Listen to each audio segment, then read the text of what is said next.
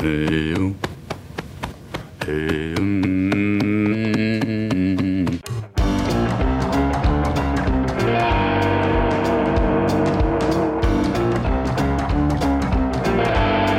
Muito bom dia, primos e primas. Sejam bem-vindos a mais um PrimoCast, o podcast aqui do Primo Rico. Um podcast onde a gente fala de empreendedorismo, investimentos, livros e às vezes um pouquinho do nosso bastidor aqui do Primo, certo? E o tema de hoje é: o sucesso é treinável? Aprenda como atingir alta performance naquilo que você quiser. E aliás, hoje temos um time de peso. Sua internet deve estar puxando muitos dados aí, porque temos convidados de altíssimo nível. E começamos com o Caio Carneiro. Muito obrigado por ter vindo, Caio, participar com a nossa galera aqui, com os primos. Imagina, Tiagão, eu que agradeço aqui a presença e tá podendo conectar com esses primos aí espalhados pelo Brasil e pelo mundo inteiro. Pô, você está recatado hoje, Caio. Quando a gente gravou o vídeo, você não parava de me bater, de gritar, Hoje de eu tô, hoje eu tô me segurando articular. aqui. Hoje com uma rodinha tímido. aqui tem mais, você não é só meu Tem hoje. mais gente, né? Como você não é só meu, eu vou dividir. Não, bate no Joel que tá aí do seu lado, cara.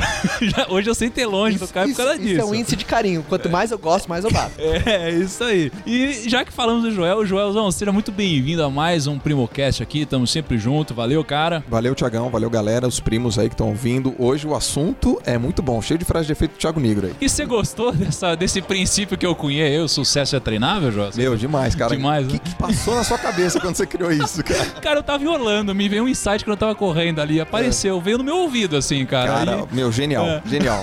Vou usar em alguns momentos também. E, e para falar de alta performance, a gente trouxe a persona do alta performance. Trouxemos Bernardo Veloso, grande Bernardo. Tô aqui porque eu sou um sucesso? Não. Tô aqui porque eu quero me tornar famoso? Não. Eu só tô aqui porque eu quero estar do lado de pessoas bem-sucedidas. e porém posso vir, primo. Deixou, eu tô aqui de novo. Muito obrigado, grande Bernardo. E estamos também com o Brunão, Bruno Perini, que hoje já consegue até andar sem cadeira de rodas, né? Pois cara? é, eu tô performando inclusive é, em nível alto, viu? Já ganhei da minha avó numa corrida. Olha lá. Então tá, tá evoluindo o tratamento aí pra hérnia, tá ótimo. E agradeço o convite novamente, Thiago. Se aquela frase, né? E eu acredito nisso, que a gente é a média das pessoas que a gente mais convive. Tá ótimo aqui. Mas fica tranquilo, Bruno Perini, porque uma vez eu, eu tive um insight, cara, o campeão não nasce pronto, cara. Então, assim, fica tranquilo. e Lucão, e aí, cara? Fala aí, primos e primas, beleza? Aqui é o Lucão e tô muito feliz de participar mais uma vez, trazendo aqui. Eu sou praticamente a voz dos primos aqui no programa, né? Que eu trago as dúvidas de todo mundo aqui. É isso aí, cara. Vamos pra, vamos pra mais um programa. É que você deve receber tanta dúvida lá, né? Ah, Lucão? tanta, cara, mas tem umas que são bem legais de responder. Tem, quando é uma dúvida que realmente, assim, o cara não, não espera uma resposta fácil, ele não espera uma dica, eu acho legal de responder. Agora, quando o cara quer só uma dica, cara, deixa até pra depois o negócio. Pô, você falando dica, teve um cara que perguntou um dia desse aí sobre uma ação, você deu uma resposta. Como que foi o negócio? Cara, ele perguntou quais ações ele deveria escolher. Eu falei, cara, você. é, acho que você é legal as ações que estejam alinhadas com seus objetivos. Primeiro, escolhe um objetivo, né? Sei lá, começa pelas ações, pelas empresas que fazem parte do seu dia. E aí ele me respondeu, pô, eu queria uma resposta mais prática, na lata. Não queria essa enrolação. Eu falei, poxa, primo, mas escolher ações, eu fiz uma, uma analogia com roupa, né? Eu falei, cara, é, pensa quando você vai sair. Primeiro você pensa na ocasião e depois você escolhe a roupa, né? Você não chega num jantar de gala de bermuda e fala, pô, puta, aqui era um jantar de gala, que droga, né? Então as ações é a mesma coisa, cara. Primeiro pensa no objetivo, depois escolhe as ações. A não ser que você seja Thiago Negro, que você abre o seu guarda-roupa, É. pega uma camiseta preta, uma calça moletom Exato, e decide entre é, o chinelo a- e o tênis de correr. A moda Johnny Bravo, né? Eu sei que você tem essa moda, beleza.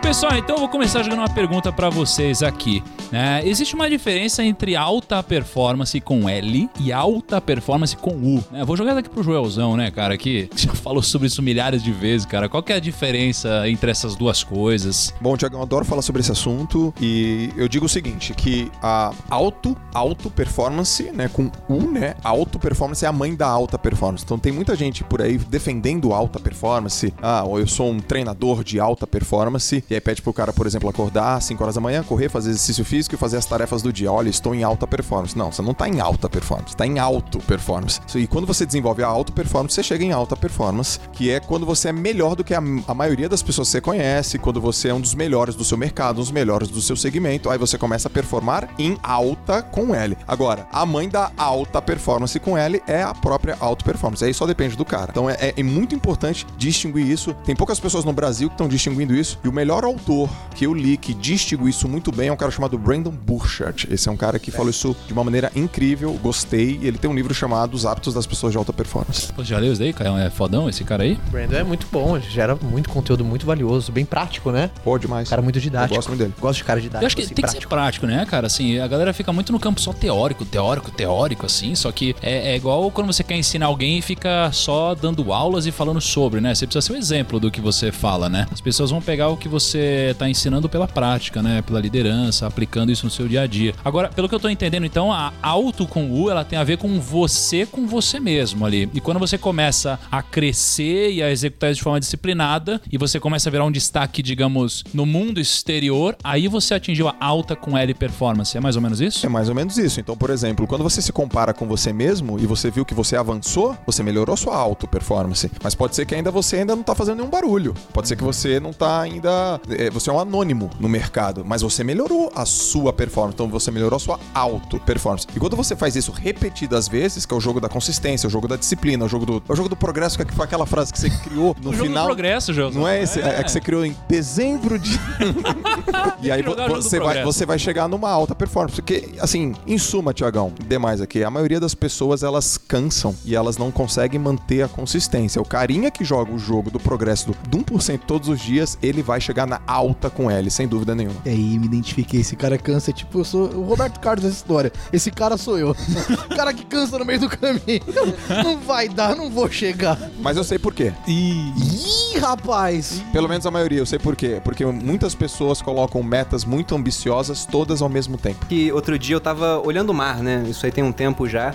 E tava pensando que o erro das pessoas, Joel, você vai concordar com esse pensamento? Talvez você até, se eu não tivesse cunhado antes a frase, poderia ter pensado nisso.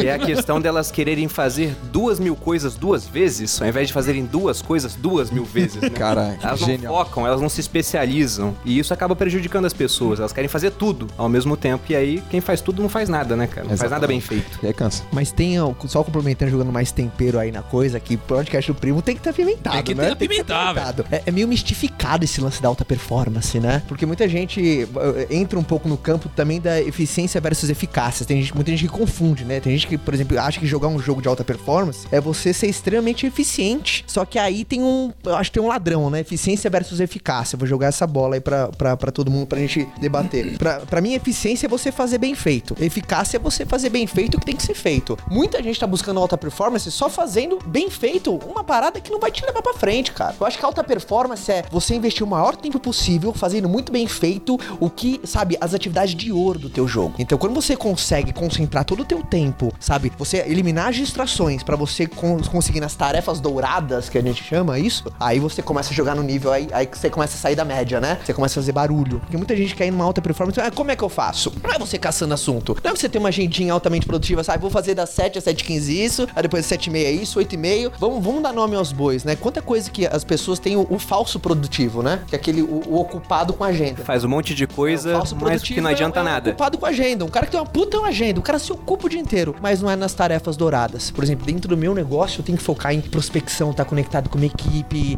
sabe? É, contato direto com o consumidor, follow-up, retail, vendas. Isso é atividade de ouro. Tem outras atividades que eu posso colocar pra me sentir bem, pra liberar dopamina, que é o neurotransmissor da realização e do avanço, pra eu sentir a falsa sensação de avanço. Então, pega a tua agenda das últimas duas semanas e vai dar pra saber se você tá avançando ou tá indo de ré. É, eu, eu vejo muito isso. Eu vejo muita gente que é super organizada, tem uma agenda coloridinha, vários post-its, escreve tudo no caderno, sabe? Deixa tudo bonitinho, mas, cara, é isso. E, e mais nada. E o resultado? Não tem. E às vezes o cara foge da atividade dourada, porque geralmente a atividade do- dourada dá medo, dá trabalho, a galera confunde fazer o que se ama com fazer coisa legal todo dia. É. Eu faço o que eu amo, mas tem paradas que eu faço que não é legal de fazer, mas tem que fazer. Aham. Então a galera confunde muito isso, aí você começa a não buscar alta performance e buscar só eficiência, eficiência, mas cadê a eficácia da parada? é eficaz. E eu acho que você perguntar pra a maioria das pessoas se elas são alta performance, se elas têm alta performance, acho que elas vão dizer que sim, né? Porque eu vi uma pesquisa, a gente falou até num vídeo do Primo recentemente, sobre o nível de desempenho dos franceses na cama.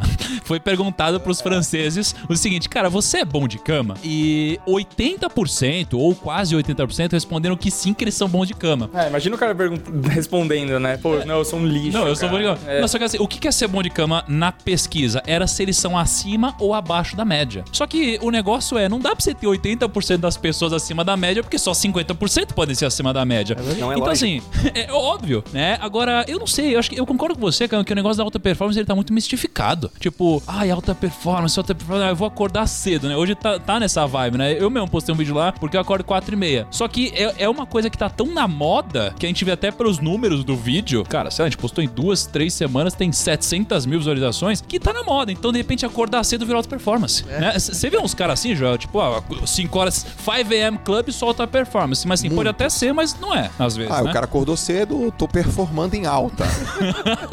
Falou, pô, Faz cara. um café lá, uhul. E aí tem uma galera que ainda pergunta assim: e como, é que eu, e como é que eu faço pra acordar cedo, Joel? Eu falo: caraca, tem método pra isso. É assim, ó, tocou o despertador, você levanta, Acorda. velho. Você Não, se acorda. levantar cedo fosse sinônimo de alta performance, todo feirante tinha alta performance. Os pasteleiros. Perfeito, perfeito. Ó, Todo padeiro era coi- foda. Duas coisas importantes a gente mencionar, esse assunto eu gosto demais. É, não são todas as pessoas que acordam cedo que performam, cada pessoa tem um ciclo circadiano ideal. Então, minha esposa, por exemplo, ela não performa de manhã. Então, a- é importante as pessoas encontrarem o seu melhor momento. Aliás, tem um autor que fala muito sobre isso, é um cara chamado Daniel Pink, um livro chamado Timing, tá traduzido como Quando. E tem um livro também que me mostrou o que que é alta performance, que isso que o Caio falou, as tarefas douradas, né? Porque o Peter Drucker, ele falava assim, não adianta você fazer certo a coisa errada. Não adianta. Perfeito.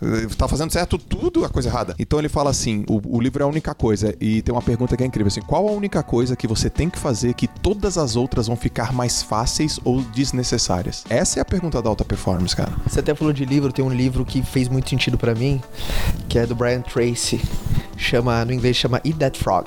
Eu acho que no, no, no Brasil foi traduzido Comece pelo mais difícil. Porque a, galera tem uma outra coisa que vou falar de alta performance, que é a procrastinação, né? Porque a procrastinação ela começa a eliminar a alta performance, mas tá constatado que todo ser humano ele é um ser procrastinador. Não existe alguém, por exemplo, eu sou um puta de um procrastinador, mas a verdade é que todo mundo que tá nos ouvindo também é. O grande lance é que tem gente que procrastina a tarefa dourada. Eu procrastino lavar meu carro. Eu procrastino, ou seja, lavar meu carro é incrível, mas minha esposa toda hora, porra, amor, lava o carro, a gente vai sair, tá sempre. Eu procrastino, puta, toda hora não, esse sábado vai, eu vou pedir pra alguém lavar e não lavo. Eu sou um procrastinador. Só que de uma tarefa que não vai mudar o meu jogo, de uma tarefa que não vai mudar a minha vida, enquanto alguém procrastina, às vezes fazer uma boa pesquisa de uma boa ação, sabe, tá em contato alguém que vai dar um puta input pro investimento, ou dentro do seu business uma função core e fala, porra, deixa pra depois, depois eu faço isso. Então, esse, esse livro ele ensina a técnica A, B, C, D, né? Aham. A- a- atividades A, você não pode procrastinar, e tá- deixa a D, todo dia você procrastina. Porque você tem que procrastinar alguma coisa. Então, procrastina aquilo que não te leva pra frente. É, todo mundo tem 24 horas no dia,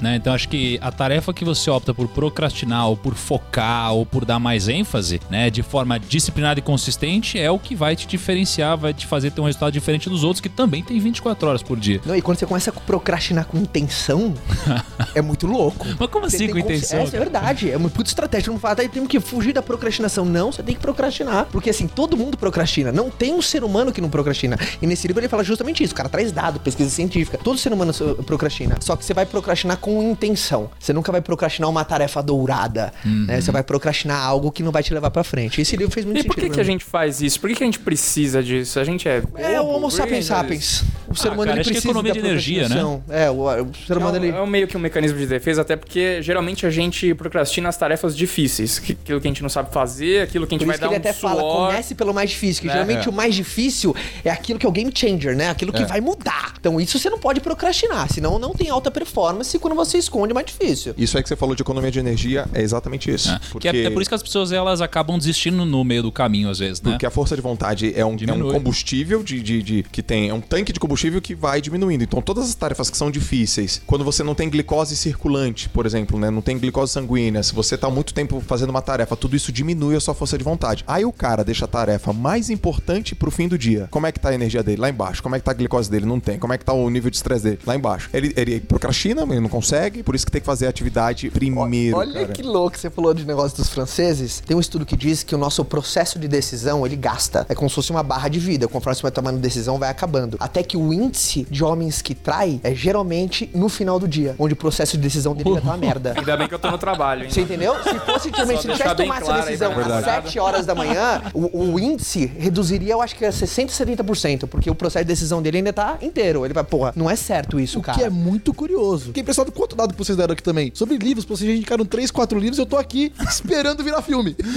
Eu acho que eu sou um prosticado. tô prosticado. Como é que é a palavra? Procrastinando. Proscra- Procrastinando.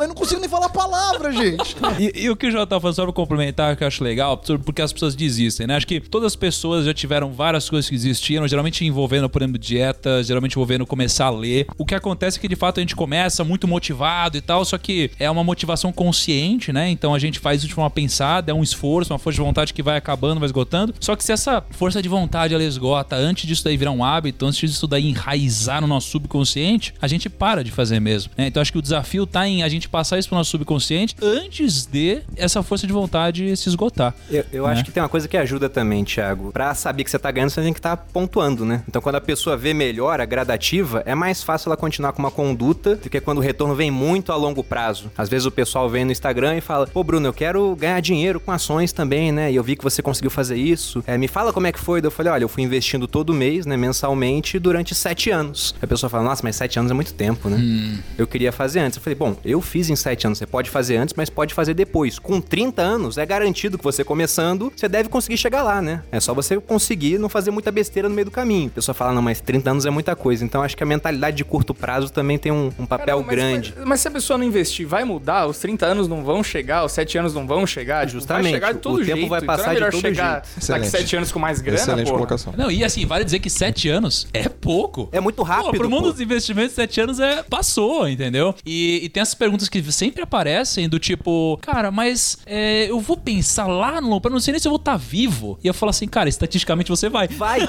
então é melhor você se preocupar com Aquele isso. pessoal que se perguntou lá atrás, chegou vivo agora. E chegou vivo e, e não tá rico ainda, porque não começou. Exatamente. É, que é- é muito engraçado, né? É, a gente, né, esse conjunto de pensamento, e muitos primos aqui também que têm uma mentalidade muito foda, mas você pega pessoas que, sabe, ainda não estão nesse campo de, de autoconhecimento, enfim, se conectando com coisas boas. O, o cérebro humano, ele é programado pra sobreviver, não pra prosperar. A gente não é programado pra prosperar, a gente é programado pra sobreviver. Prosperar é seu coisa muito recente na história da humanidade. é, então prosperar é uma parada. o seu da época da cérebro. é ele- então ele, ele, ele tá muito mais preocupado de como é que você vai sobreviver o dia de amanhã. Ele não tá preocupado daqui 10 anos. Então por isso que é importante você dar esse, esse Swift. Depois que você dá, é uma parada que a gente até não entende quem não pensa desse jeito, né? É, Tem que fazer muita força pra pensar desse jeito, Tá né? muito pra, pra pensar da maneira reversa, mas é importante você entender que no começo seu cérebro vai jogar muito contra você. Sim. Né? Coisas que você vai fazer, você, muitas pessoas elas trocam o que ela mais quer por aquilo que ela quer agora. É instintivo, né? É instintivo. Exatamente. É, É. é uma, é uma reação instintiva que tem a finalidade de autopreservação. Então, no, no final das contas, a intenção ela é muito,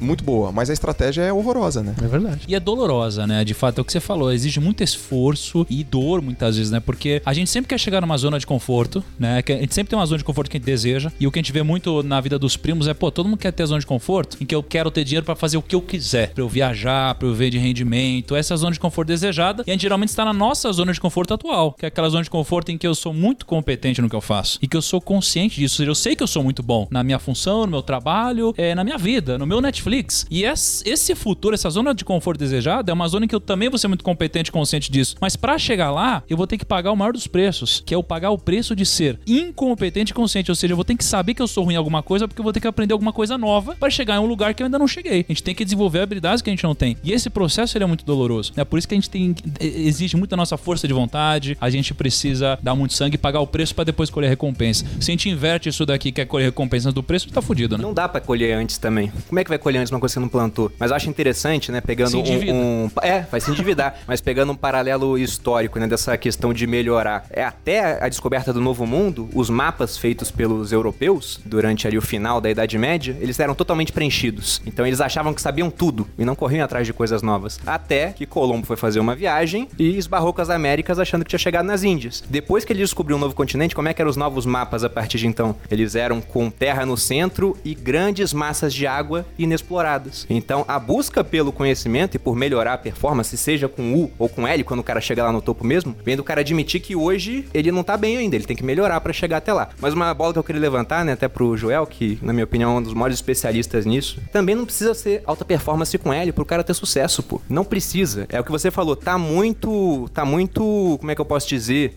Estão colocando demais assim, não, você tem que ser o cara, o cara, o cara. Nem Tá todo mundo vai ser pedestal, Michael né? Phelps, Não né? precisa, né? Nem Tá todo mundo vai ter um competitivo, canal com 2 milhões de, de inscritos no YouTube e mesmo assim você consegue um excelente resultado melhorando dia após dia, sem precisar chegar naquele topo. Né? Porque nem todo mundo vai chegar no topo, mas dá pra ser muito bom antes disso, pô, é só melhorar. Isso é muito importante. Eu acho que é uma das coisas que eu mais trabalho no, no- nas minhas, nos meus cursos, nas minhas mentorias, é isso. É a diferença entre ganhar e vencer. Como eu vim do esporte, só tinha um ganhador, porque só cabe um ganhador. Só que às vezes o cara fica em 14 e ele venceu. Então, poxa, uma vez apareceu um ranking, pra você ter uma ideia, apareceu um ranking, meu nome tava lá entre os 10 melhores nadadores do mundo. E naquele instante eu falei, nossa, que droga. Hoje eu não conheço uma pessoa que é tá entre top 10 na atividade dela profissional dentro do planeta Terra. Eu fui um desses caras e eu não valorizei isso. Hoje não, cara. Eu falo, ó, você tem que sair com o espírito de vitória. Você tem que ser vencedor, mesmo que você ainda não tá no pódio. Porque o pódio é uma, é uma coisa que só cabe poucas pessoas, só cabe uma pessoa. Então, diferenciar ganhar e vencer é muito importante. Aí o cara para de olhar pro externo, olha pra dentro, fica no estado presente dele e vê os avanços. Por isso que eu falo, eu peguei essa frase do Thiago Negro,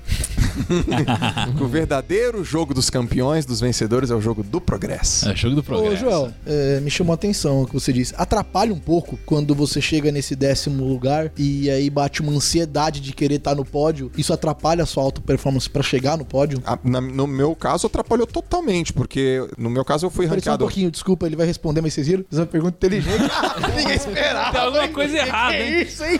Ih, é pra responder? Vai lá, por favor, Joel. Eu tava desculpa. contando na minha Eu mão, na que verdade, os segundos aqui esperando, tava esperando a, que ele ia fazer a piada. Eu tinha que pontuar, porque, pô, eu, ah, pá, estourei. Vai lá, desculpa, Joel, foi Não, mal. não, eu, fui, eu, fui, eu fui nadador e, no meu caso, o primeiro era o César Cielo. Só o César Cielo. Pô, cara, Só. eu sou fã do cara, o cara maior nadador da história do Brasil, o cara tem recordes até hoje mundiais, e eu sabia que eu não ia vencer ele. Eu sabia que eu não ia vencer ele. E o fato de eu não vencê-lo já me deixava meio frustrado. Pô, cara, que besteira, que idiotice, né? Mas isso não é só contigo, Joel, porque se tá numa pesquisa também, é, os americanos ficaram intrigados com um fenômeno. Eles viam que os primeiros lugares de todas as faculdades costumavam ir bem na carreira, sendo que os caras que estavam mais lá atrás não iam. Só que o cara que era o último da classe dele de Harvard podia ser o primeiro da faculdade que não tinha tanta fama. E pensava, por que, que o cara que é o último de Harvard, que podia ser o primeiro, não consegue engatar depois? É que ele ficou durante tanto tempo se comparando com caras tão bons, né? Mesmo ele, mesmo ele sendo um cara muito bom, que no final ele não conseguia mais pensar que ele era um cara bom, ele não tinha mais autoconfiança. Então, durante muito tempo, se comparar só com os melhores, pode ser algo negativo. Eu acho que é algo que usam muito no futebol. Você tem que vencer cinco partidas para encostar no líder do campeonato. E aí o cara pensa, eu tenho que ganhar cinco partidas. É o lance do cara que tá em décimo e quer chegar em primeiro. Só que o cara não pensa em partida pós partida. Você acaba deixando de subir degrau por degrau para tentar dar um pulo de cinco e aí você acaba se perdendo dentro da sua própria performance. E outra coisa que eu achei bem legal quando você falou, porque eu não sabia que você era da geração do, eh, do Cielo. E, pô, seria incrível se você tivesse sido o primeiro naquela época. Que hoje eu poderia pagar no débito ou crédito nas máquinas Joel.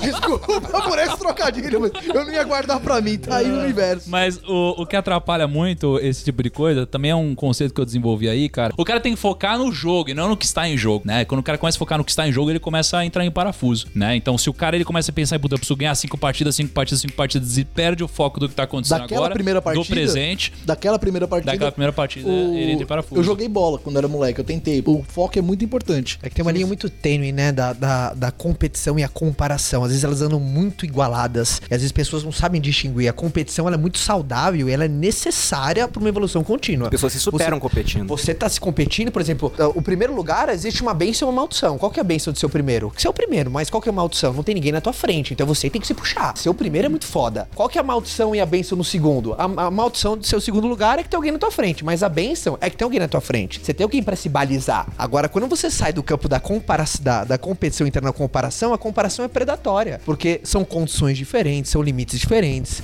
No caso do, do esporte, são biomecânicas diferentes, cada um tem a limitação.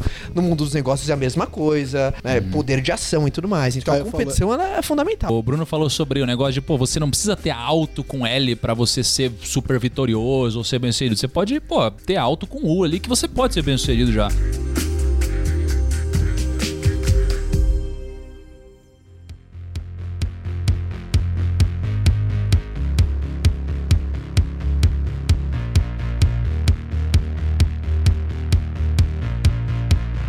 E aí, pô, vocês conhecem a história do urso ou não? A história do urso é assim, ó. Tinha um urso, né? E tá, tá numa floresta, tinha duas pessoas numa floresta ali, vendo o urso de longe vindo. E aí um dos caras, ele tira a bota assim e começa a pôr o tênis dele de corrida. Só que o urso tá se aproximando cada vez mais. E aí o parceiro dele fala assim, cara, por que, que você tá pondo esse tênis aí? Não vai dar pra você correr do urso. Ele fala assim, cara, eu não preciso correr do urso. Eu preciso correr de você.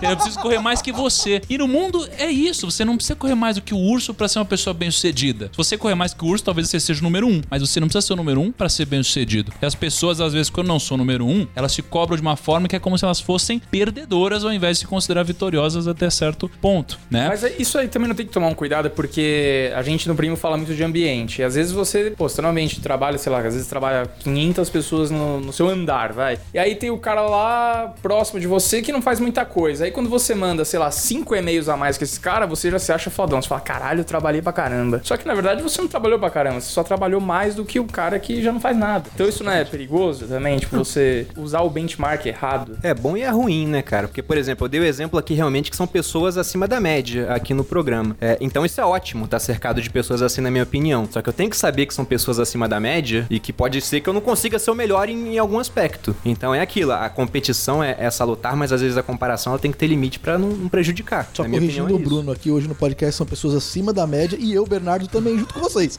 Vamos deixar. as pessoas- Eu não quero enganar ninguém aqui, gente. Ó, incrível isso. A gente aqui falou de teoria, falou de livro, falou de pesquisa e a gente tá acima da média dos brasileiros. Mas se a gente se comparar com os eleitores na Dinamarca, pronto, perdeu a comparação. É, eu trabalhei num projeto social, a maioria das pessoas sabem, coordenei o Instituto Neymar e foi incrível. E lá, por exemplo, em junho vai nascer meu filho. Só que em junho vão nascer outras crianças também. E o meu filho, ele vai nascer diferente do moleque que nasce numa comunidade carente, porque o moleque ele nasce subnutrido, o pai usou droga, a mãe usou droga, o moleque já nasce com uma, com uma deficiência cognitiva absurda. O marco zero do meu filho, João Vicente, junto com outro menino, não é o mesmo. Ele já vai estar atrás, aquele menino já vai estar atrás. Imagina se esse menino, ou o pai desse menino, se compara com a nossa realidade. Não dá pra comparar, porque a, a genética, ela já afeta.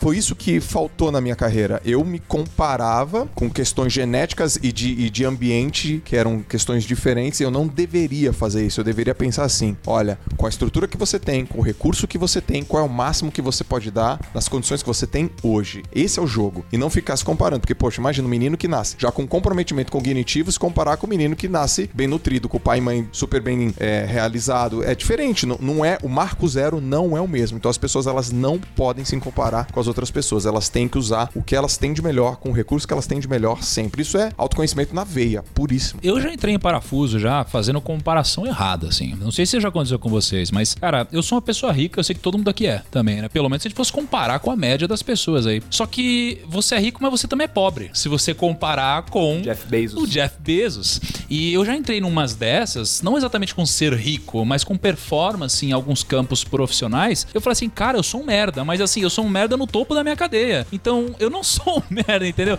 Então, é, você tem que tomar cuidado, e é por isso que é legal até aquela frase do jogo do progresso, cara. Você tem que jogar e o jogo de você todo dia crescer um pouquinho, de forma relativa a você mesmo. Se você for comparar só com os outros, cara, às vezes o outro, cara, recebeu uma herança de 100 milhões, entendeu? O outro, cara, tava no lugar certo, com o networking certo que veio da família, enfim. Várias coisas podem acontecer e às vezes pode ter uma situação em que é quase impossível você atingir o patamar que essa pessoa chegou É, e vai te é, atrapalhar. e na comparação, primo, também Porque gera pode- frustração. Não, aí também bifurca, né? Que é ou você perde completamente o tesão e entusiasmo, ou você vai pro vitimismo também, que vai te levar pro outro campo, né? Porra, eu Isso. também não vim na condição que você veio. Ele começa a se esconder atrás de suas deficiências. E a sua deficiência, ela só tem que ser algo que você sabe que você vai vencer, ou que vai dar mais tempero na coisa lá na frente. Mas um- uma coisa que me ajudou muito, agora uma, uma, uma tática prática pros primos em relação à, comparação, pra você fugir dela, mas saber de uma coisa. Todo mundo é melhor do que você em alguma coisa. Por isso, eu sempre quando eu conheço alguém, a minha maior tara, Joel e todo aqui, meus companheiros aqui de banca, é no que que você é melhor que eu? No que que você é melhor que... E eu sei que eu sou melhor do que qualquer pessoa em alguma coisa. Se, por exemplo, ele falou Jeff Bezos. Se ele sentar aqui, eu sou melhor do que ele em alguma coisa. Não é falsa modéstia, mas é uma regra universal. Se todo mundo é melhor do que eu em alguma coisa, eu sou melhor do que alguém em alguma coisa também. E aí o que dá o tempero na coisa. O ruim é quando você quer ser melhor do que qualquer pessoa em todas as coisas. Aí o que a merda nasce, né? E aí que começa a vir um campo predatório.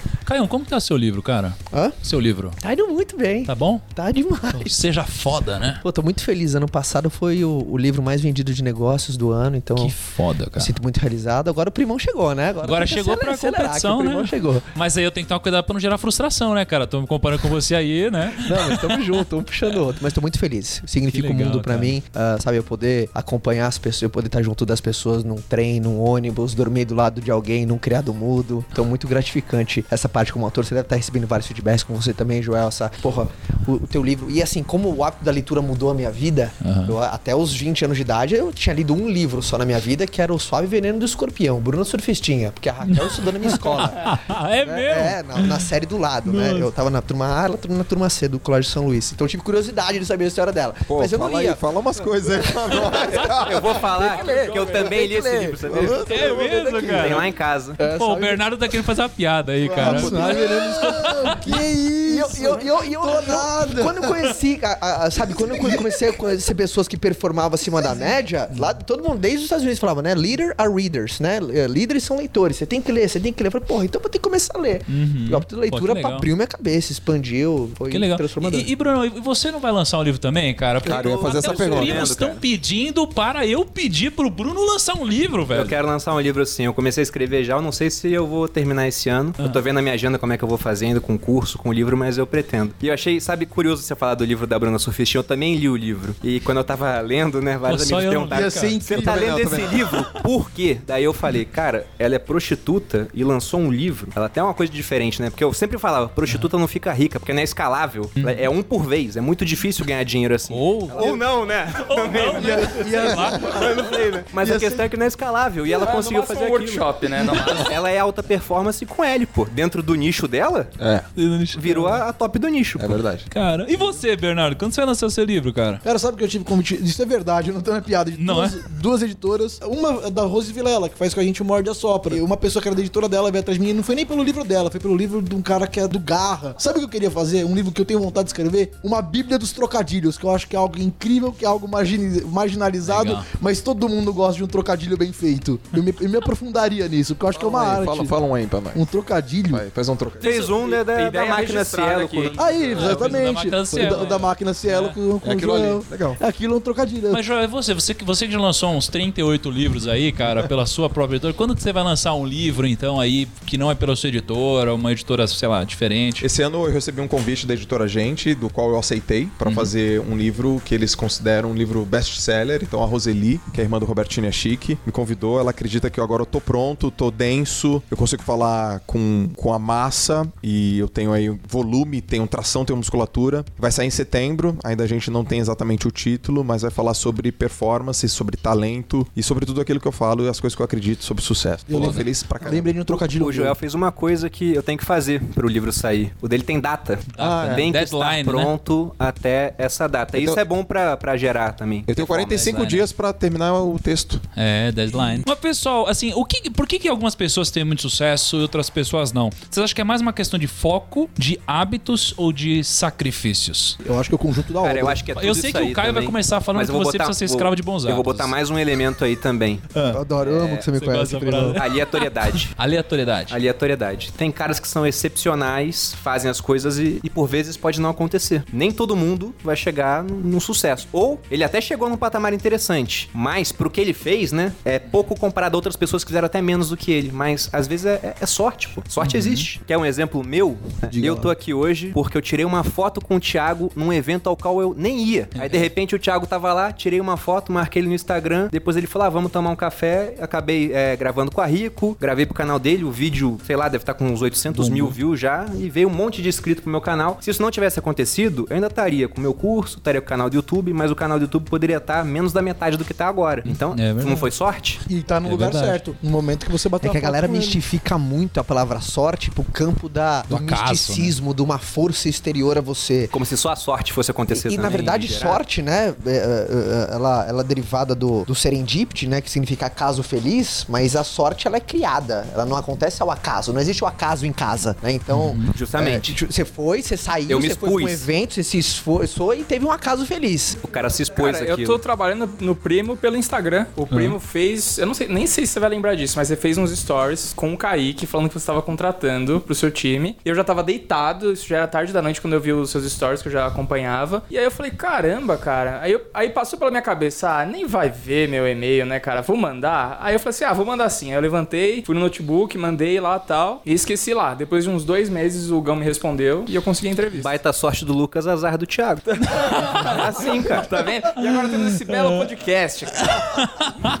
Não, mas esse negócio da sorte é muito interessante, porque quando eu atingi a independência financeira, foi quando eu vendi meu escritório, eu viajei o mundo, né, e montei o documentário Código da Riqueza. Até o documentário que o Joel participou pra caramba. E a minha é, pergunta era, por que algumas pessoas conseguem e outras não? E aí por isso a gente entrevistou um monte de gente. A gente entrevistou, pô, uns 5 bilionários. Eu dormi uma semana na casa do CEO do Walmart da América Central. Um monte de gente. Se você fosse resumir em uma coisa, qual seria? Já vou chegar nessa uma coisa, mas só antes o gancho da sorte. Um dos caras que eu entrevistei era o Aswat Damodaran, né? Ele é o papa, do, do valuation. valuation. mundial, assim. Cara, é muito legal porque ele é um indiano, né, que dá aula, eu acho que é em Stanford, se eu não me engano, e ele é conhecido mundialmente. Então, ele é um cara que se você fosse olhar de fora, seria um cara desacreditado, seria uma pessoa que você não apostaria pela infância dele, da onde ele veio e tudo mais. E aí, uma das perguntas foi, cara, por que que você se tornou uma pessoa bem-sucedida? E ele falou assim, ó, sorte. Eu falei, sorte? Né? Ele tava conversando em inglês. Só que eu, eu tava nesse campo de sorte como algo mágico, algo do acaso, algo que aparece chegando na Mega Sena. Aí ele falou, não, não, cara, sorte não é isso. Sorte é o seguinte, todas as pessoas, elas se expõem, mais ou menos, a situações em que a sorte tá envolvida. Só que a maioria das pessoas não a percebe como sorte e você passa a vida inteira se expondo a esse tipo de situação, não aproveita essas oportunidades e quando chega no final de sua vida você fala que você não teve sorte. Teve. Então a sorte tem muito a ver com você se expor a situações e a você aproveitar situações e você correr riscos. Porque é difícil a sorte acontecer se você não corre riscos. Se você elimina o risco de perder, você também elimina o risco de ganhar, né? Então, esse foi o conceito de sorte que ele passou e que eu concordo. Na minha vida, várias vezes isso aconteceu. Então, uma vez no escritório lá, eu tinha mais de 10 pessoas na equipe fazendo cold call, que são ligações frias. As pessoas faziam 100 ligações por dia, mil ligações por dia, porque eram 10 pessoas. Cara, e todo dia tinha alguém que tinha acabado de sair do banco, tava puto com o gerente e tinha um milhão de reais pra investir. É sorte, mas assim, a gente. Foi, foi uma sorte que a gente se Criada. expôs, né? A gente criou. Agora, se eu fosse falar de um único aprendizado, eu acho que seria complexo, mas talvez seja a questão do protagonismo e do ambiente. Acho que é protagonismo e ambiente. Eu tenho um também que todo mundo, assim, aconteceu comigo, todo mundo que eu, que eu conheço e performa no nível foda, assim, é a fome do cara. Se o cara tem que estar com uma fome. Tem gente que a fome é um pouquinho mais contida, quando você começa a conhecer mais, você começa a ver essa, essa ambição, mas tudo começa na, na combustão ali. Vontade, né? A vontade que vai gerar o compromisso pra criação do hábito e aí por. Mas se o cara não tem aquela, aquela fome. Eu vou falar que eu concordo com o Damodaran no seguinte aspecto, né? Tem que ter vontade. Sem vontade ninguém faz nada, mas é a questão de saber se expor à sorte. É verdade. Por exemplo, pra quem tá no mercado financeiro, pra quem tem um negócio, né, igual a gente tem aqui, é, dar sorte é ficar rico, porque você escolheu boas ações, o tempo passou, elas se multiplicaram de valor, porque você criou um negócio e ficou milionário com ele. Agora, quando eu era militar, eu fiz um curso de explosivos. Naquele ambiente da sorte era não morrer, porque dar azar era morrer, entendeu? Então, dando sorte, eu só saí inteiro. Dando azar, eu podia perder minha vida. Eu não tava exposto à sorte de uma maneira convexa, né, igual o Nassim Taleb fala. Naquele ambiente, uma hora eu ia ter azar e ia me dar mal. Agora, quando eu tô no mercado financeiro, não. Você pode perder no máximo 100%, se você não tiver alavancado, não tiver com dinheiro emprestado, e não tem limite pra quanto pode ganhar. No empreendedorismo também. Você definir um X pra sua empresa, ó, vou abrir meu negócio com isso. Posso perder tanto. E quanto pode ganhar? Não tem limite. Então, saber se expor à sorte, eu acho que é importante. Bruno, me tira uma dúvida. Você fez um curso de explosivos. Essa dúvida de vida. Como é que você treina um homem bomba? Cara, eu- não tem um treinamento Pô, específico. é Ele explode, aula acabou. só, né? Ih, treinamos. Não tem ele. aula. Perdemos o cara. Treina outro, Aula explode. prática acabou. não existe, é só aula teórica, né? Exatamente. E eu concordo muito com o Caio. Eu acho também que alta performance tem tudo a ver com fome. No esporte, alta performance, sinônimo, Ronaldo Fenômeno, fome, tá aí, pá, melhor do mundo. Tem toda a razão. Você tem que escrever um livro disso, cara. Agora, como vocês fazem pra treinar o foco de vocês pra todo dia tá com manter a fome, sabe? Porque tem gente que medita, tem gente que faz hipnose, tem gente que reflete, tem gente que escreve. O que vocês fazem de forma prática no dia a dia de vocês? Aí eu tenho uma ferramenta. Eu tenho uma ferramenta. banho de contraste. Não é nada, cara. Eu tenho uma Que é um ferramenta. negócio que você fazia em uso. 2015 já, né, Thiago? Pelo que eu me recordo. Cara, eu, eu tô seguindo. Tá seguindo, eu vi, eu percebi já. Eu tenho uma ferramenta. Tudo é não.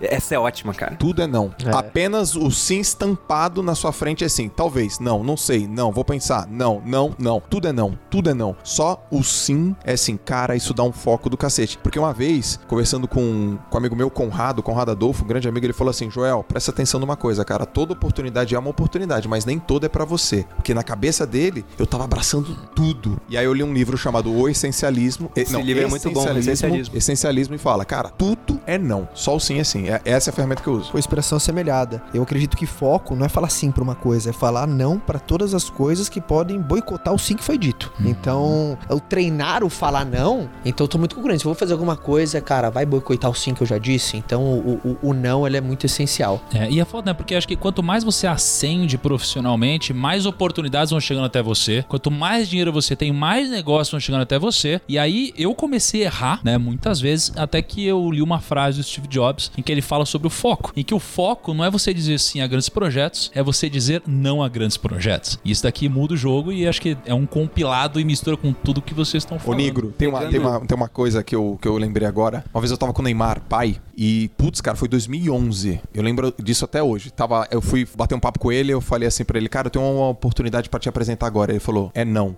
Agora me convence que eu tô errado. O método do cara é esse. Todas as oportunidades vêm pra mim? Não. Agora você tem um tempinho aí pra me convencer Tentar mudar, né? meu, achei aquilo é o método do cara, tipo, porque é o que você falou. O cara vai ficando rico, muita oportunidade, muita oportunidade, muita oportunidade, tira foco, tira foco, tira foco. Saber dizer não. Não, importante. e, e é essencial pelo seguinte, pô, olha quanta coisa a gente tem hoje pra fazer. Porque todo mundo em casa tem um smartphone na mão, tem uma assinatura do Netflix com trocentas séries interessantes pra ver, e o cara vai ter que falar não pra tudo isso pra se dedicar a outra coisa. Por que, que as pessoas ficam perguntando qual ação eu compro? Porque são 400 opções, entendeu? Ela não quer falar não pra 399 e falar sim só pra uma sem saber qual é aquela é, até certa, né? pri- os, os primos e as primas que estão ouvindo a gente, até numa escala menor, tem gente que tem aversão e fala não, porque você acha que quando você fala não pra alguém, você vai chatear, você vai magoar, a pessoa vai ficar com rancor. Então tem pessoas que não têm o hábito de falar não pra pequenas coisas e acaba, é que nem o furo no balde. Então ele não vai, assim, secar de um dia pra noite, mas no longo prazo o teu balde vai ficar seco. Alguém te pede um favor, pô, você consegue fazer isso aqui pra mim? Pô, te deixo, tua mãe te pede um favor, aí um amigo seu pede um favor, o colega de trabalho pede um favor, e você vai falando sim, aquilo vai neutralizando o teu foco, então é muito importante. Quando você fala não com consciência e justificando que vai te tirar da rota, a pessoa que pediu vai respeitar muito mais você, né? vai muito mais respeitar, porque eu, eu levo isso pra mim como uma, uma regra. Uma hora perdida no meu dia, quem paga a conta vai ser minha família. Então quando alguém pede um favor assim, Caio, assim, ó, eu não vou fazer isso, tá fora do meu foco, senão quem vai pagar a conta é meu filho ou minha filha. Aí então o cara me valoriza muito mais, porra, esse cara sabe pra onde vai. Esse cara sabe o que quer. E outra coisa, você começa a doutrinar quem tá do teu lado de não ser um ladrão de. Mas, E- e- de, de certa forma, não, não corre um risco. Acho que o risco sempre existe, né? Qualquer coisa que a gente vai fazer, mas não corre um risco da gente acabar fechando muitas portas se a gente falar muito não, se a gente for muito sisudo, muito focado, Sim. entre aspas, e Sim. acabar fechando oportunidades Sim. legais. É escolha, né? Agora o cara quer um- escolhe uma renúncia. Agora você quer um conselho, Lucão? De alguém que fala não, e eu não vou nem fazer piada agora. Raramente. Aliás, eu queria primeiro agradecer a vocês, o Thiago, pelo convite e por estar aqui. E isso é muito na minha vida. Eu tenho uma dificuldade imensa em falar não. Quando você falar não, não se apega ao seu não. Não fica pensando em como seria. Se você ficar pensando em como seria, você não foca no que você tá fazendo, você roda. Não, e sabe o que eu acho Não se engraçado? prende no seu não. Isso é você verdade. deu não, amassou, jogou no lixo, é tchau não. Deixa pra Se despede. Mas, mas por exemplo... que nem existe, né? É, você fica pensando. Mas a questão, o Bernardo falou que tem dificuldade em falar não. É, não é quase sempre uma das primeiras palavras que a gente aprende quando criança. Porque é uma palavra monossilábica, né? Uma criança de dois anos que tá começando a falar, já fala não pra uma série de coisas. Então é um negócio que a gente começa fazendo muito e é isso, ah, as pessoas vão ficar chateadas. Então você vai trocando o não por sim ou vai deixando no automático. E quando vê, você tá com um sim automático e um não de vez em quando. Quando, na verdade, o ideal seria fazer isso, né? Ter um não automático e o sim ser aquela exceção. É quando a pessoa recebe um sim seu, ela sabe, caramba, o cara falou sim. Opa, então coisa boa aí. A gente Pois acaba é. se desprendendo de algo que era tão corriqueiro na nossa vida. É verdade, louco isso, né?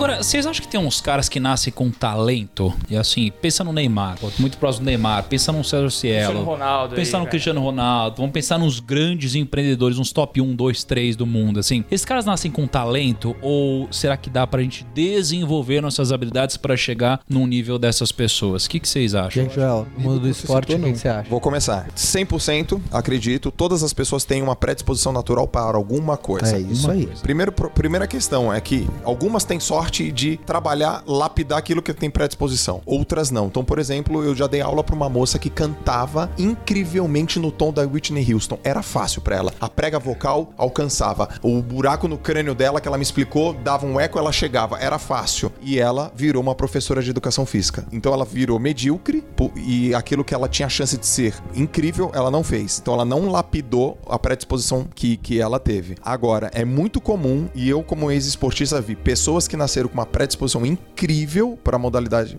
para o esporte, por exemplo, mas não treinaram, não se desenvolveram. Essas perderam para os caras disciplinados, que não eram tão talentosos, mas eles compensaram no treino, no esforço, na, na- no dia a dia. Mas eu acredito sim que todo mundo nasce com uma predisposição. Algumas pessoas elas conseguem desenvolver aquela predisposição e elas chegam. Existem pesquisas que falam sobre isso pra caramba, que é o genótipo, mas também tem a influência do fenótipo. Sem, sem lapidar aquele talento, você não chega lá. Posso inverter, Joel? E você já viu alguma pessoa chegar num alto nível igual que o Thiago citou agora? O cara chegou no topo e ele não tinha esse talento todo. Foi determinação, foi foco, foi, foi na raça.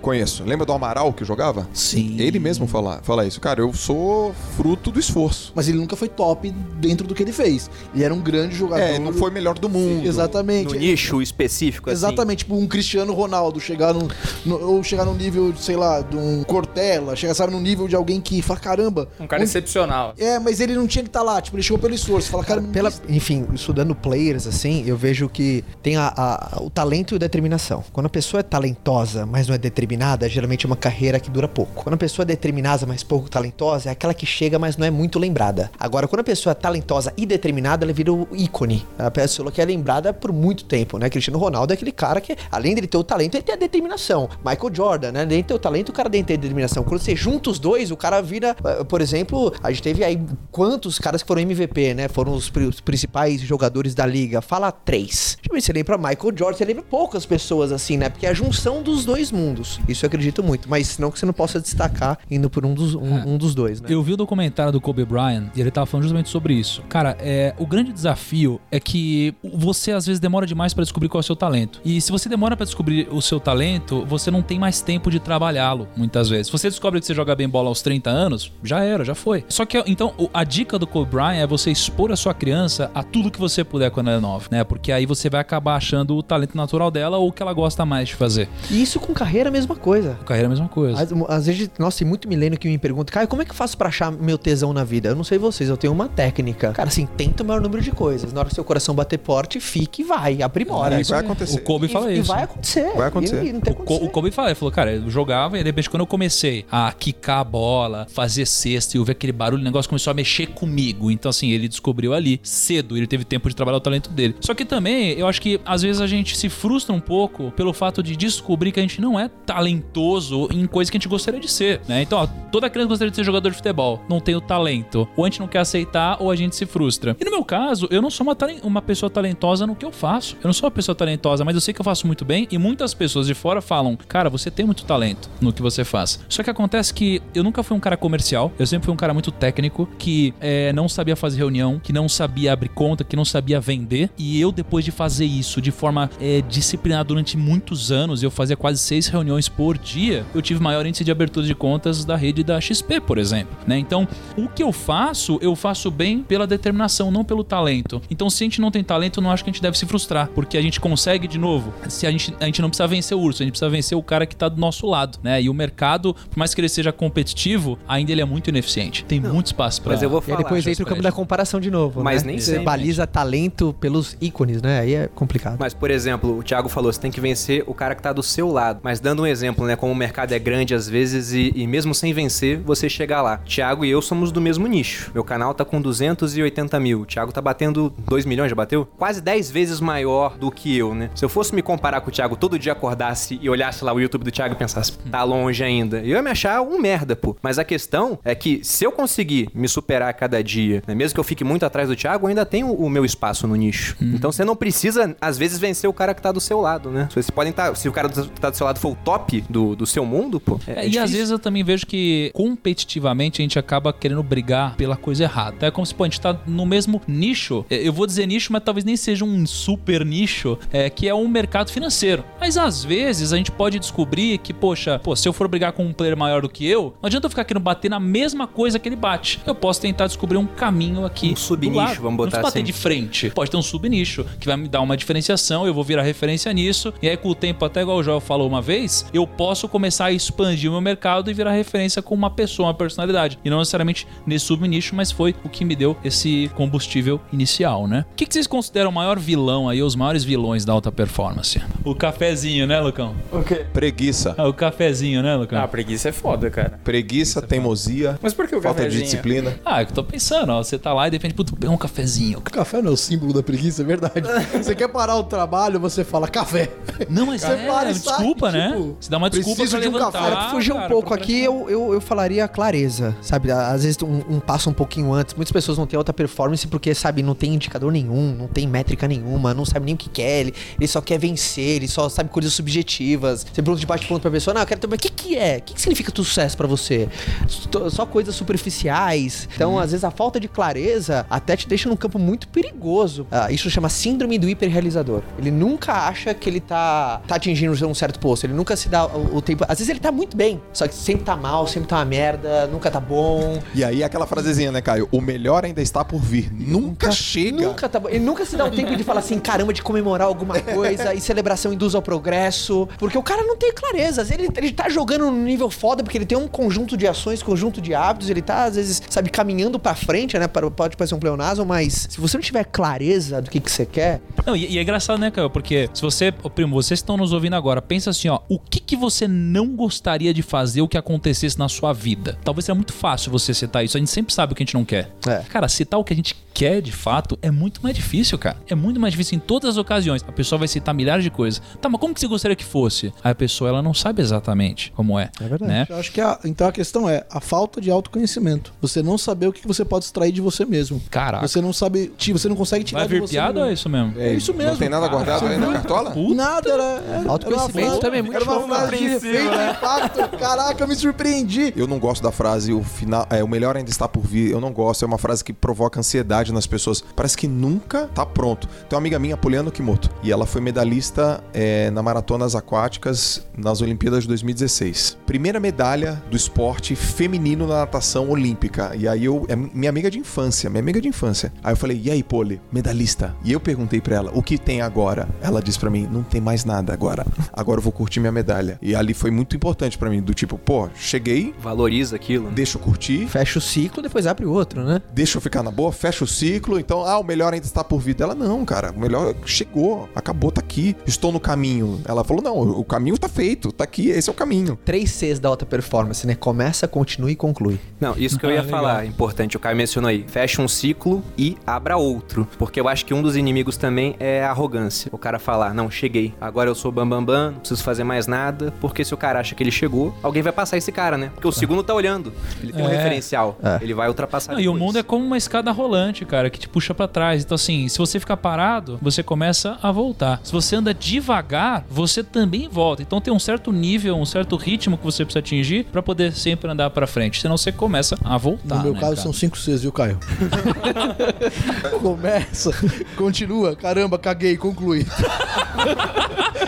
Não é outro status, mas curti os três Cs, Mas vou trabalhar eles. Não, se tem o último, você tá bom. Eu vou- eu vou trabalhar pensei que não ia chegar Mas nesse. eu vou a princípio trabalhar esses três que o Caio passou, Poxa. importantes. Boa, boa. Cara, boa. e por, por que, que o ser humano é um bicho tão preguiçoso, cara? Por que, que a gente faz isso? Eu não vejo. Só se tiver algum benefício, mas eu não vejo, né? Uma coisa que só tem malefício. Por que, que a gente é tão preguiçoso? Por que, que a gente se sabota o tempo inteiro? Eu, eu, por exemplo, cara, eu sou muito preguiçoso pra fazer exercício. Eu sei que eu preciso fazer. Eu tenho academia no prédio, tá fácil. Eu tenho tempo e eu não vou, velho. Tem uma legal aqui. A, a gente nasce com dois mecanismos de defesa embutida já, todo homo sapiens sapiens. A dor e o medo. É uma coisa que se você perde, você morre. Né? O medo é muito importante. Quem perde o medo vira inconsequente, faz cagada, quebra. né? No mundo financeiro é muito importante você ter medo, né? Porque deixa você em estado de alerta, de atenção. Não pode ter o exagero que causa o pânico, você trava. Você não faz nada. Só que geralmente o que nos trava é o excesso do mecanismo, né? Tem gente que deixa o mecanismo dominar tanto como a dor e o medo. Por quê, por exemplo? Porque é, a maioria das pessoas quer, mas não paga o preço. Gente, não precisa ficar filosofando muito, não. Porque dói e dá trabalho. Acabou. E eu não quero. Dói e dá trabalho. E lembra que o seu, o seu cérebro é programado pra sobreviver, não pra prosperar. Então todo o seu conjunto de resposta vai falar assim: fica no lugar. Por isso você tem que ter a- o famoso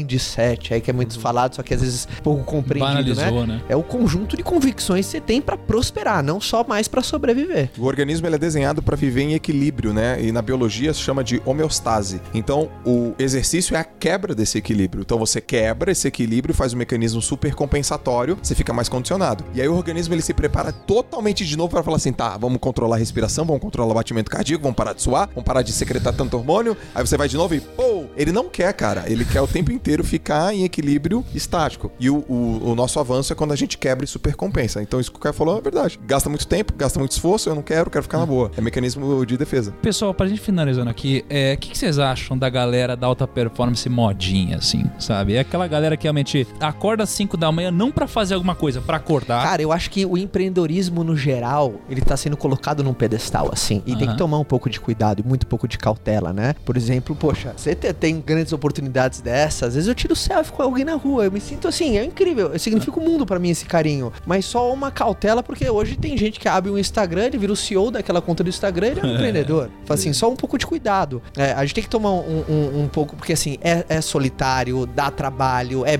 é só sobre você. Então, ah, esse mundo da alta performance não é você acordar mais cedo, não é você ficar em claro 23 horas. Não, é um mundo da alta performance você ser altamente produtivo no que é eficaz dentro do teu mercado, fazendo você se destacar da maioria ali presente. Então você foge do, do, do padrão mediano e medíocre, né? Uhum, Então, sei lá, uhum. pra mim esse é o conjunto. E completando o que o Caio disse, é, hoje eu tô vivendo a minha concepção de alta performance é não adianta ter alta performance nos meus negócios se eu não consigo tratar minha mulher bem, se eu não consigo ter tempo pra minha família. É verdade, eu, pô, total. eu- a, a gente, eu vou ser pai, se eu não consigo dar, dar atenção pros meus amigos, é, tem que ter equilíbrio. A alta performance também é equilibrar, ou melhor, talvez a palavra não seja equilíbrio, equalizar melhor alguns pontos, porque senão você descamba só pra um lado, vira um trator, passa por cima de todo mundo e porque se compara, o tempo inteiro se compara. Cara, comparação. A comparação tá matando muita gente e o propósito tá deixando muita gente confusa. Essa é a ideia do você É. ter que ter alta performance e no teu propósito. O cara falou, ferrou, né? Porque Eu não tenho nem não propósito. tem nem propósito e. Aí ele acaba sendo obrigado, ele se vê obrigado a abraçar um propósito que não é o dele, que ele não acredita. Aí lascou. E aí, cara, E aí bagunça tudo. bagunça tudo. Confunde tudo. Eu Bagunça acho que o tudo. cara da modinha é o cara que vai perder o foco mais rápido. É. É o cara que ele acorda às quatro da manhã e não sabe o que ele tá fazendo, uma hora ele vai se tocar falando que eu tô acordando pra quê às quatro da Ele manhã? acorda e faz, e agora? O que, que eu faço? Exatamente. É? É isso. Eu sou pai há três anos e é uma coisa que mudou muito pra mim, assim, era muito difícil ah, quando eu fui pai no... Que eu sou muito assim, eu não vou falar que eu sou workaholic, eu sou work lover, eu amo o que eu faço, então eu amo meu, o que eu faço tanto quanto eu amo meus filhos, mas meus filhos estão mais, mas é um amor genuíno, né? Ah, que você sente saudade quando você tem, que nem carnaval agora, eu fui realizar um sonho da minha esposa, não vi a hora de voltar, mas ah, quando às vezes dava 11 horas da manhã, eu tava brincando com os meus filhos e às vezes alguém da, do, minha, da- do meu time da minha equipe ligava pra mim, eu não atendia porque às vezes eu tinha vergonha de falar que eu tava com a minha família. Porque falou, pô, será que eu não tô performando em alta velocidade se eu tiver isso? Eu vi que era a maior bullshit do planeta. Eu acho que alta performance é quando você performa completamente fora do padrão, sem deixar de lado o que é vital e fundamental pra você. né? Então, quando você tem esse equilíbrio, hoje eu, sou- hoje eu faço questão, se alguém na minha equipe me liga, fala assim, ei, Caio, onde é que você tá? Cara, eu não posso te atender que eu tô brincando aqui com meus filhos e com a minha filha e meu filho, uma reunião mais importante do meu dia. Aí nos falamos de novo a meio-dia e meia. E desligo e tô bem, cara. E meu grupo sabe que como eu tô performando muito bem, eu falo, pô, ainda o cara valoriza a família, ó que legal, cara. Então a estratégia tá correta, a estratégia tá certa. Então eu vejo que esse você matou a pau, irmão. Também é o, é o conjunto, né? Porque se você chega lá, mas você deixa um rastro de destruição, você foi um bosta muito bem pago. Não, citando uma frase do Joel. Essa aqui é do Joel mesmo. Não sei se ele pegou sua, Thiago, e, e botou lá. Mas acho até que você postou hoje no Instagram que esforço inteligente não é fazer esforço o tempo todo. Alta performance é o cara, ele tá em repouso, ele tá curtindo a família dele, precisa ligar. Ele liga, vai, estoura com o desempenho dele e depois ele desliga e aproveita a vida dele. Perfeito. É, sucesso sem a família, como diria o Flávio Augusto, não é sucesso. Caião, como que faz pros primos te acharem aí nas redes, velho? Muito fácil, arroba Caio Carneiro. Caio com C Caio normal, Carneiro. de bicho. Show. Isso aí é tipo, é, é- é seu nome mesmo, cara? É um nome popstar, assim, Não, é cara? Caio É isso mesmo? mesmo. Caio Carneiro. Ah, legal, cara. Joelzão é só, pô, é, seu eu já decorei, né? É, arroba Joel J. O J tem que escrever, J-O-T-A. Só ir lá que eu tô lá, todo dia. E do nosso maior alta performance aí da noite aí, cara. Bernardo. Posso fazer de novo aquela história que eu fiz da última Vai, vez? manda bala, Foi velho. muito incrível porque assim, Desde que nos convide aqui também. vocês estão mais convidados pra ir no meu show de comédia stand-up. Eu tô com um show no Tom Tom Jazz, que é uma casa muito legal em Moema. E tô indo agora pro o Pico Comedy, que é a mais nova casa de comédia de São Paulo. Pô, olha lá, Bem, o cara em foi no Moema também. Primocast e já deu upgrade Tá aí. vendo? Saí do Beverly Hills e fui pro Pico Comedy. A casa é incrível. É, vai ser no Pico Comedy quintas e sextas, assim, alternadas.